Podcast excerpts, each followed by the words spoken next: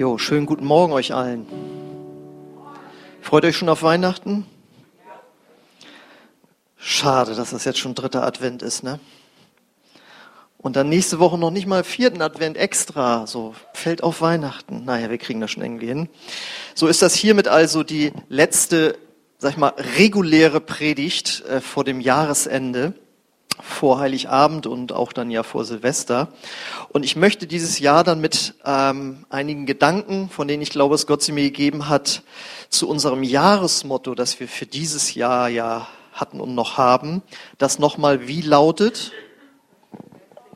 So, ja, jetzt haben sie, jetzt, ich wollte das eigentlich abfragen, aber okay. Ja, unser Jahresmotto für dieses Jahr lautete, und sind ja noch ein paar Wochen, äh, das Beste liegt noch vor uns. Und mir persönlich hat das Jahresmotto oft geholfen, wenn ich so zu Hause gebetet habe und mit der einen oder anderen äh, Situation nicht so glücklich war, dass ich mir gesagt habe, ach nee, was war das noch? Ja, das Beste liegt ja noch vor uns, beziehungsweise, das kann man ja auch so schön persönlich anwenden, das Beste liegt auch noch vor mir. Und ähm, wir möchten ja auch durch diese Sätze oder diese Mottos ja erreichen, dass es etwas ist, was man sich auch einprägt. Ja, das ist ja etwas, was man wirklich auch für sich persönlich äh, anwenden kann. Und wir hatten Anfang des Jahres das ja vorgestellt und hatten ja gelernt, dass das nicht irgendwie ein amerikanischer oder australischer Motivationsspruch einfach nur ist, äh, sondern das fasst in einem Satz gut zusammen, was die Bibel tatsächlich sagt. Und daran möchte ich uns jetzt nochmal zur Einleitung einfach erinnern. Wir lesen nämlich in Jesaja 43, Vers 18, Denkt nicht mehr daran, was war und grübelt nicht mehr über das Vergangene. Seht hin, ich mache etwas Neues. Das heißt, Gott hat in der Zukunft etwas Neues bereitet. Und da sind wir uns sicherlich einig drüber, das ist gut, ne? Das ist das Beste. Das Beste ist von Gott schon vorbereitet. Und dass ähm, er noch nicht mit uns zu Ende ist, mit uns als Kirche, als Gemeinde und auch mit dir persönlich, lesen wir im nächsten Vers. Er hat nämlich Pläne für uns. In Jeremia 29, 11, da heißt es, denn ich weiß genau, welche Pläne ich für euch gefasst habe, spricht der Herr.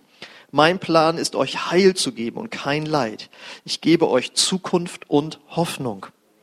Das bedeutet, bei Gott ist Zukunft und Hoffnung. Und wenn du das manchmal nicht so fühlst, hier sagt das Wort Gottes etwas anderes. Das Beste liegt noch vor dir.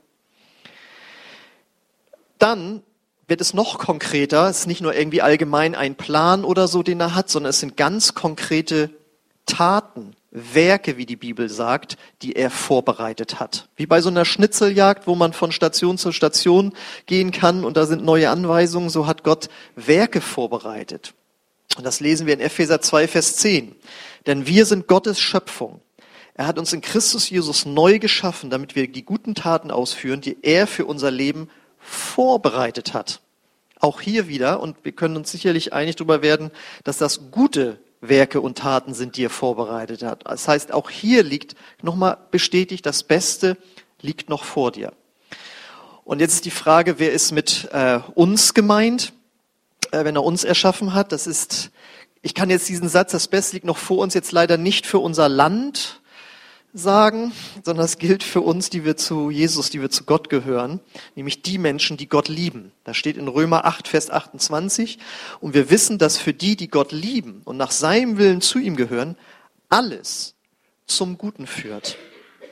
Also ich denke, das ist eine vierfache gute Begründung, dass dieses Motto, das Beste liegt noch vor uns, dass das wirklich stimmt. Hier steht aber auch für alle, die Gott lieben. Das ist tatsächlich eine Bedingung. Die Sachen werden nicht automatisch alle gut, sondern wenn wir Gott lieben, und das bedeutet mit ihm zusammen sind, auf ihn hören, uns von ihm leiten lassen, dann wird er uns auch durch schwierige Situationen trotzdem zum Besten hinleiten. So ist das zu verstehen. Ja, also nicht, wenn du die nächsten Woche auf dem mit dem Nagel auf dem hier, also auf dem Fingerhaus beim Reinhämmern da irgendwie, was soll das denn? Ich dachte, das Beste liegt noch vor mir. So ist das nicht gemeint, sondern Gott möchte dich dann heilen. so. Ähm, und das, worauf ich jetzt heute hinaus will, ist, wenn man das als Haltung verinnerlicht, fürs nächste Jahr, fürs übernächste Jahr, für den Rest des Lebens, dann ist man ein zuversichtlicher Mensch. Amen. wer diesen Satz verinnerlicht, das Beste liegt noch vor uns, das Beste liegt noch vor mir, das ist ein zuversichtlicher Mensch. Und Zuversicht ist eine ganz, ganz wichtige innere Einstellung, die wir immer im Leben brauchen, aber ich denke auch in diesen Zeiten, in denen wir leben, wird die immer wichtiger. Wir brauchen eine zuversichtliche Einstellung. Und jemand sagte mal, das Leben besteht eigentlich nur zu zehn Prozent aus den Sachen, die uns geschehen und zu 90 Prozent daraus, wie wir damit umgehen. Könnt ihr mal kurz drüber nachdenken. Und wenn das stimmt, dann ist das Entscheidende im Leben die innere Einstellung, die man zum Leben hat. Und ein bekannter Autor aus den USA, John Maxwell, hat mal gesagt, wir können uns nicht aussuchen, wie viele Jahre wir zu leben haben. Wir können uns jedoch aussuchen, wie viel Leben diese Jahre haben werden. Könnt ihr dem zustimmen? Ich sage ihn doch noch einmal. Wir können uns nicht aussuchen, wie viele Jahre wir zu leben haben. Wir können uns jedoch aussuchen, wie viel Leben diese Jahre haben werden. Denn das hängt mit der inneren Einstellung zusammen, die wir zum Leben haben und ob wir eine zuversichtliche Haltung zum Leben haben oder nicht. Und diese zuversichtliche Haltung finden wir jetzt nochmal in einem Vers, über den ich jetzt eigentlich sprechen möchte, nämlich im Psalm 73, Vers 28. Das sieht auch so ein bisschen weihnachtlich aus, habe ich mir gedacht, wenn das so, so eine Art Kugeln sind, so, ne? Ich habe da so lange für gebraucht. Ich habe da gesessen und gesagt, das mache ich nie wieder. Also, aber ich wollte mir was Besonderes für euch ausdenken, jetzt so am dritten Advent. Also, danke. Da steht, doch, es, doch mir geht es gut, weil ich mich nahe an Gott halte. Ich setze meine Zuversicht auf den allmächtigen Herrn. Von seinen wunderbaren Werken will ich allen erzählen. So, wir können hier lesen, der Psalmist, zur Abwechslung ist es mal nicht David, scheint es hier innerlich gut zu gehen, aber er begründet es nicht mit den Außenumständen. Die Ernte war gut, der Krieg wurde gewonnen, was ist ich, was die da für Ziele hatten so in der Zeit. Ähm, er begründet es nicht mit den Außenumständen. Die Wirtschaft läuft gut. Im Haus hat alles geklappt. Den Kindern geht super in der Schule. In der Ehe läuft alles super. Nicht mit den Außenumständen, jetzt bin ich hier bei uns, sondern mit der Nähe zu Gott. Und da muss man jetzt immer ja den Zusammenhang beachten. Die Außenumstände waren nämlich bei dem Psalmisten nicht so doll. Das lesen wir nämlich in ein paar Versen vorher, im Psalm 43, Vers 14. Das blinkt da oben auf. Jetzt habe ich nichts als Sorgen von früh bis spät. Jeder, jeder Morgen bringt mir neuen Kummer. Wer fühlt sich manchmal so? Ist das nicht ein Vers mitten aus dem Leben? Und so hat er sich eigentlich am Anfang gefühlt, dann denkst du, ja, ja, ja, das ist jetzt mal endlich mal authentisch hier, endlich mal, ne, nicht dieses aufgesetzte, charismatische immer, hier ist mal authentisch jemand. Genau.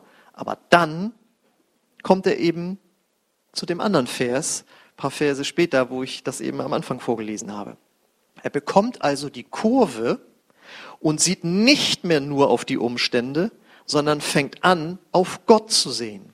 Das heißt, er nimmt eine zuversichtliche Haltung ein, seine innere Einstellung ist eine positive. Wir denken wieder am Anfang, 10 Prozent sind die Sachen, die uns geschehen, 90 Prozent ist das, wie wir damit umgehen.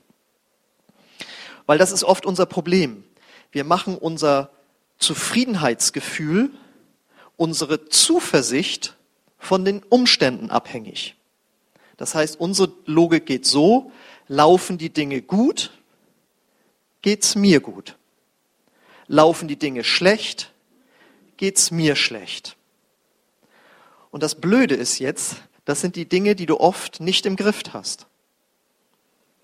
Läuft die Wirtschaft schlecht? Sind die Nachrichten schlecht? läuft's in der Gemeinde nicht, läuft's auf der Arbeit nicht, läuft's in der Familie nicht, läuft's in der Ehe nicht, läuft's in meinen Gefühlen morgens nicht beim Aufstehen, dann geht's mir schlecht. Und umgekehrt natürlich, wenn alles gut läuft, dann geht's auch mir gut.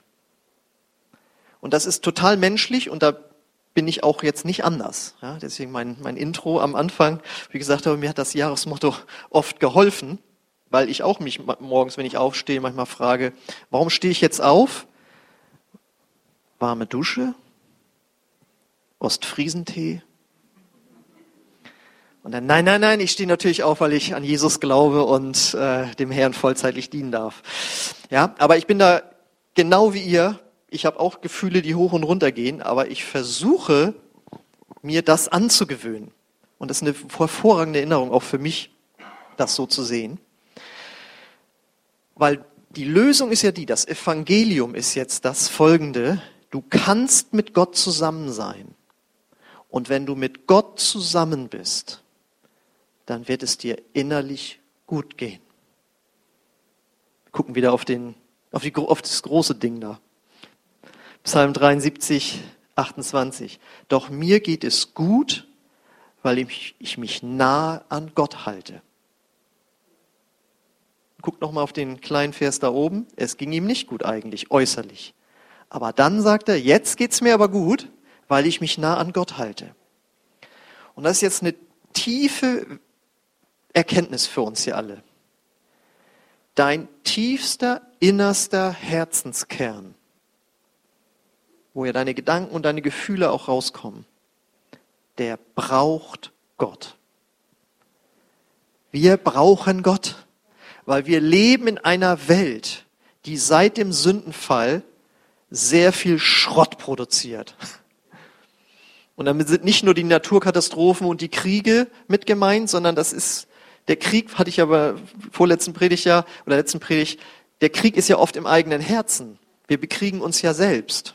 Du Versager, hast jetzt wieder nicht hingekriegt. Wie siehst du denn schon wieder aus? Alles morgens vom Spiegel schon. Ja, bei mir jetzt nicht, ne?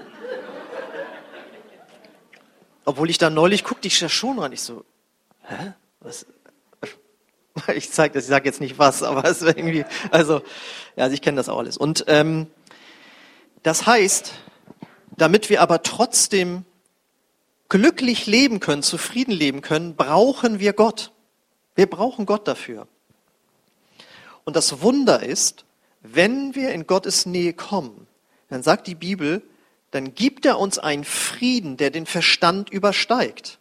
Weil der Verstand sagt dir ja, ja Moment, aber es hat sich ja gar nichts geändert. Die Nachrichten ändern sich nicht, der Blick in den Spiegel ändert sich nicht, mein Ehemann ändert sich nicht, die Kinder ändern sich nicht. Und trotzdem kann Gott einen Frieden geben, der diesen Verstand übersteigt. Und weil ihr das jetzt alle so klasse findet, wollt ihr wissen, ja, aber wie geht das? Wie kann ich mich jetzt nahe zu Gott halten? Und da kommt die Antwort, die langjährige Christen noch nie gehört haben. Durch Zeit mit ihm.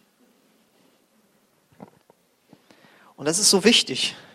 Das hat nichts mit Religion, religiösen Übungen und Pflicht und Druck und Gesetzlichkeit zu tun, sondern wenn du erkannt hast, dass dein Herzenskern Gottes Nähe braucht, dann machst du das gerne. dann kannst du so zu Gott kommen, wie ein Kind zu seinem Vater kommt, das Trost und Ermutigung braucht. Und jeder von uns war ja mal Kind und wir hatten ja hier wunderbare Kinder. Ja, die haben das schon gelernt, wenn sie sich gestoßen haben, hingefallen sind, etwas hat nicht hingehauen oder schlechte Gefühle, was weiß ich, dann gehen sie zu Papa oder zu Mama und da bekommen sie hoffentlich ein Wort des Trostes und der Ermutigung. Ich weiß, es gibt auch Eltern, die haben dann leider anders reagiert aber dein Gott, dein Vater im Himmel, der hat immer ein offenes Ohr für dich und der wird immer etwas Tröstendes, Ermutigendes in dein Herz reinsprechen. Das, war, das, ist, das ist eine ganz wichtige Erkenntnis, die man im Laufe des Christseins erlangen kann. Gott ist nicht wie vielleicht deine Eltern waren oder dein Chef oder dein Trainer oder sonst wie. Nun stell dich nicht so an. Ich weiß noch, dass äh, Angela Merkel, als sie ganz frisch Ministerin war, da wurde sie mal in einer Kabinettsrunde von einem anderen so runtergeputzt, dass sie angefangen hat zu weinen. Und ihre Büroleiterin, nun reißen sich mal zusammen. Ja? Ähm, aber Gott wird dich immer ermutigen und ermuntern. Und das lesen wir in gewisser Weise auch im sogenannten Vater Unser. Das ist das nächste. Kann man das eigentlich überhaupt lesen so? Na, das ist aber echt klein jetzt hier, ne? Naja. Aber es kennt ihr ja auch auswendig. Da steht nämlich, wenn du betest, geh an einen Ort, wo du allein bist. Schließ die Tür hinter dir und bete in der Stille zu deinem Vater. Dann wird dich dein Vater, der alle Geheimnisse kennt, belohnen. Und die Frage ist, was ist das für ein Lohn? ist mit Lohn gemeint. Hier kommt übrigens das Wort stille Zeit her. In der Stille. Daher kommt das. Und äh, ist damit gemeint, dass Gott oben im Himmel sitzt, was immer oben bedeutet, aber in dieser anderen Dimension, die als Himmel bezeichnet wird. Okay, er war heute wieder da, Strich. Und wenn du dann später in den Himmel kommst holt Gott den Zettel raus, so und so oft stille Zeit gemacht, das gibt fetten Lohn. Nein, das ist da nicht mit gemeint, sondern der Lohn besteht, dass du in dieser Zeit Gottes Frieden empfängst. Diese Nähe zu Gott, die dich innerlich ruhig macht, die dir etwas gibt, was dir das Fernsehen, der Alkohol, der Erfolg, was weiß ich, nicht geben kann. Auch nicht ist es gut, wenn man Menschen hat, wo man sein Herz ausschütten kann. Aber wenn das Einzige darin besteht, dass andere Menschen einen immer trösten und ermutigen müssen, dann gibt es da noch einen Wachstumsschritt, nämlich dass man auch das von Gott eben zuerst empfängt. Und dann bekommst du Frieden.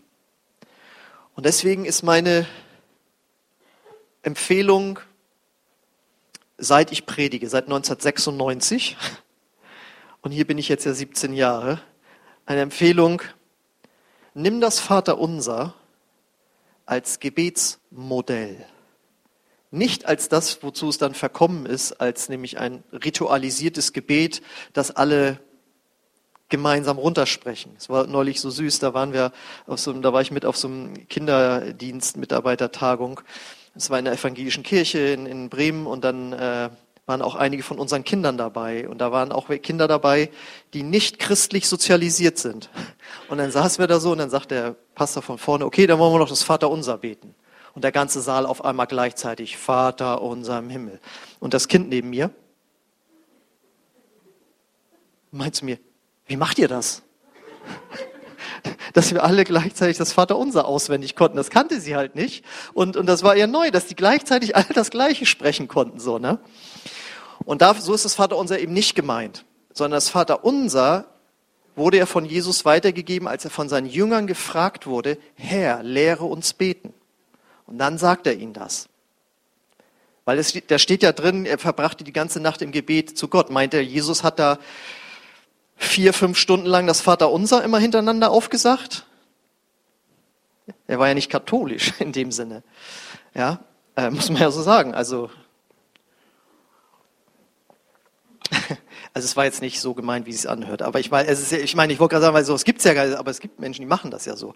Nein, sondern er hat es als Gebetsmodell genommen. Ja, dass du, mein Vater im Himmel, geheiligt werde Name, das ist Dank und Lobpreis. Ja, äh, dein Reich komme, dein Wille geschehe. Das ist Fürbitte. Da kannst du für Menschen beten. Mein täglich, das tägliche gib und mir heute. Das ist die persönlichen Bitten. Vergib uns unsere Schuld, wir, wir vergeben unseren Schuldigern. Das ist Reinigung des Herzens von Verbitterung und, und, und Schuld, die immer wieder da ist. Ich, ich lege jetzt nicht das Vaterunser aus. Ich sage euch nur, wenn du gut durchs Leben möchtest mit einer guten inneren Einstellung, wo du Gottes Frieden hast, dann gewöhne dir an, eine regelmäßige Zeit mit Gott zu haben. Nicht nur sporadisch, sondern regelmäßig, am besten jeden Tag irgendwie. Und dann wird dieser Frieden dauerhaft in deinem Herzen sein. Wer jeden Tag Gott dankt, hat ein Antidepressivum was er inhaliert, was er reinnimmt.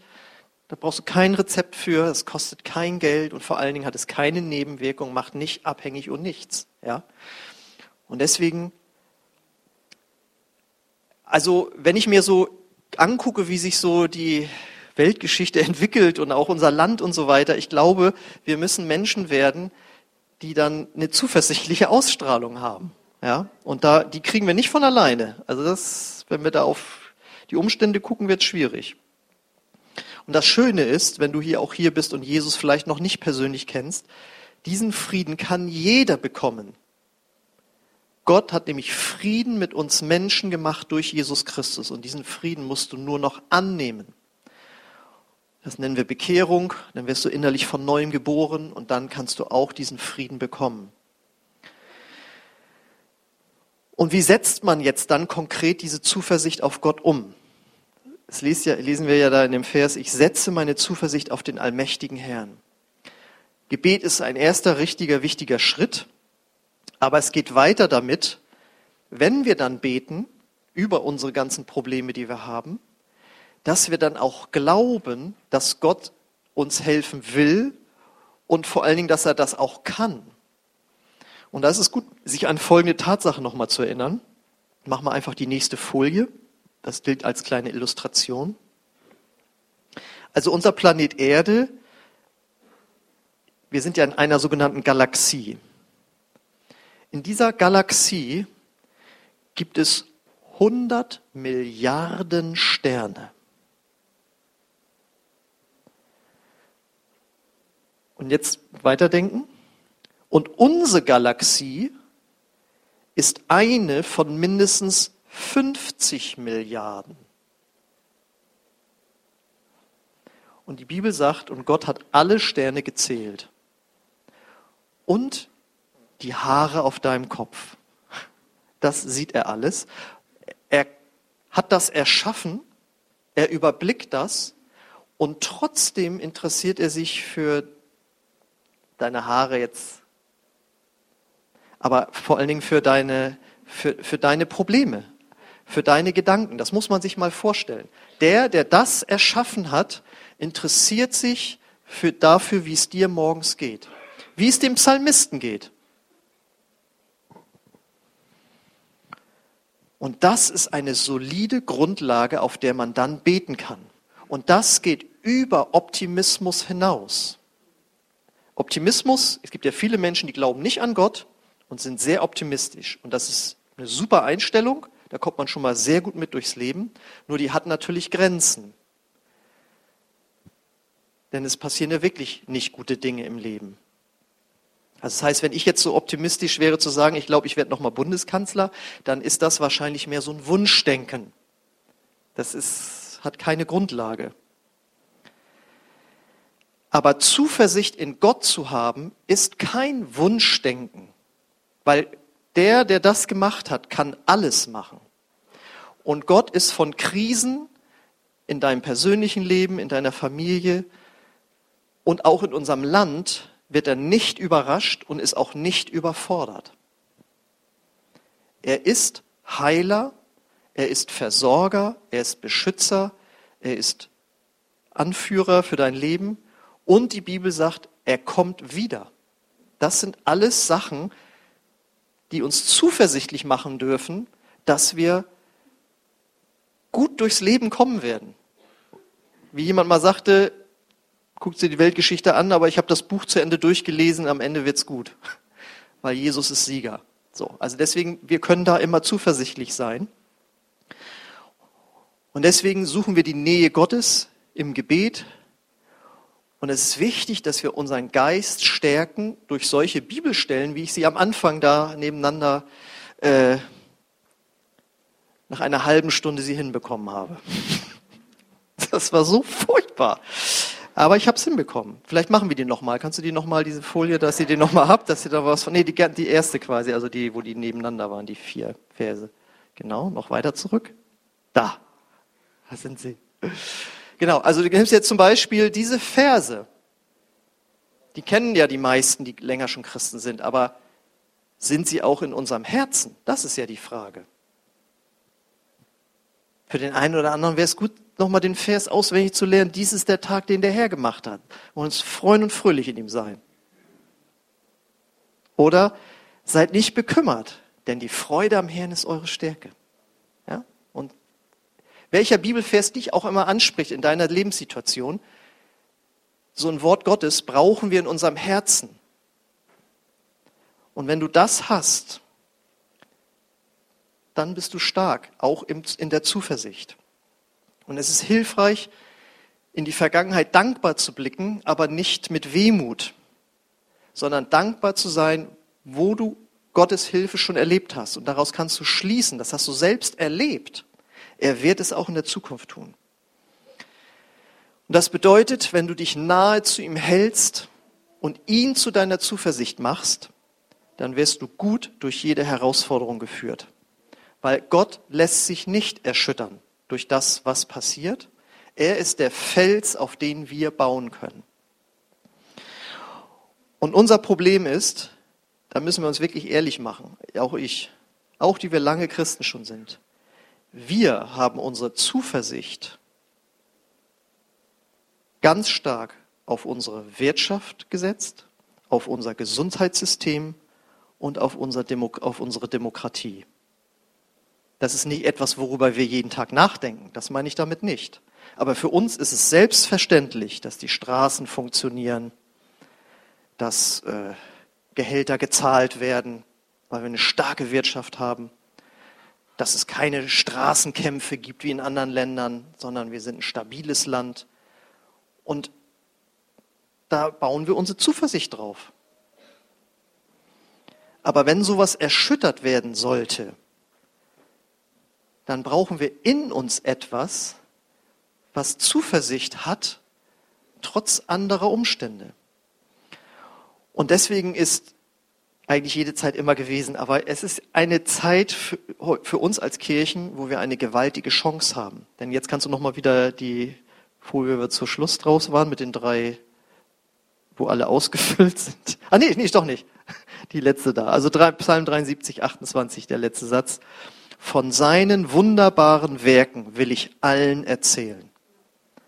Und das gehört ja zu dem Vers, ich habe Zuversicht in ihm aus der Nähe heraus, deswegen will ich von seinen wunderbaren Werken erzählen. Und das kann sein, dass du sagst, pass mal auf, ich finde das auch alles nicht so ganz beruhigend, aber ich habe Frieden durch Gott. Und deswegen Zuversicht sollte eine, eine, eine feste innere Einstellung bei uns werden. Ich habe die Geschichte schon mal erzählt. Abraham Lincoln, dieser bekannte Präsident während des Bürgerkrieges in den USA, da sollte ein neuer Mitarbeiter angestellt werden. Der wurde ihm von seinen Mitarbeitern vorgeschlagen. Und er hat ihn dann abgelehnt mit der Begründung, sein Gesicht gefällt mir nicht. Und alle, wie sein Gesicht? Und seine Antwort war, jeder über 40 ist verantwortlich für sein Gesicht. Ja, ist es ein missmutiges Gesicht? Oder gibt es da Lachfalten? Wird da viel gelächelt? Oder ist es ein finsteres Gesicht? Und wenn du sagst, ja, ich bin ja auch zuversichtlich durch meinen Herrn, dann gib eben davon weiter. Und mach es, wie wir bei den Ansagen gehört haben, lade zum Heiligabend-Gottesdienst ein. Lade zum Gottesdienst ein. Jeder Sonntag ist bei uns so gestaltet, dass man jemanden mitnehmen kann. Und wir dürfen das. Wir dürfen auf der Straße einladen, wir dürfen im Betrieb einladen. Wer sich mal mit verfolgten Christen beschäftigt hat, die dürfen das nicht. Wie schade, wenn wir diejenigen sind, die es dürfen und nicht tun.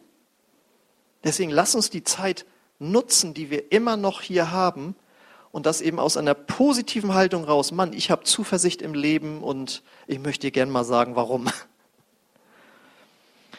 Okay, das Lobpreisteam darf nach vorne kommen.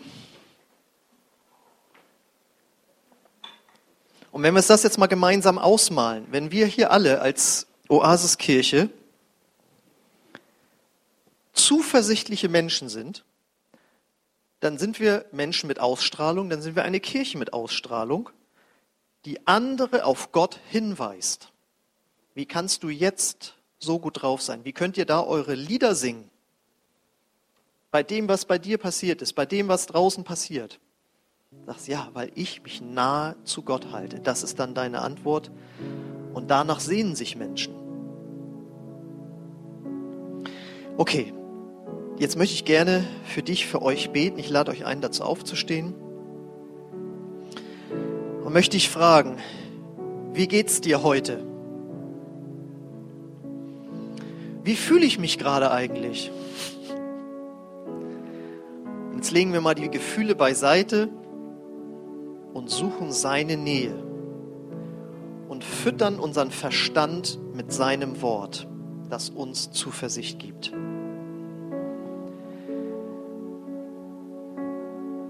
Und Heiliger Geist, ich danke dir dafür, dass du hier bist und neue Zuversicht in die Herzen geben möchtest.